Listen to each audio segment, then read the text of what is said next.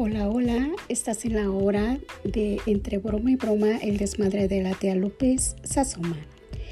Muy a mi manera hablaré de mis experiencias que me han ayudado a crecer como madre, hija, hermana, tía, amiga y sobre todo en aceptarme tal y como yo soy, en mi imperfección pero llena de amor hacia mí misma.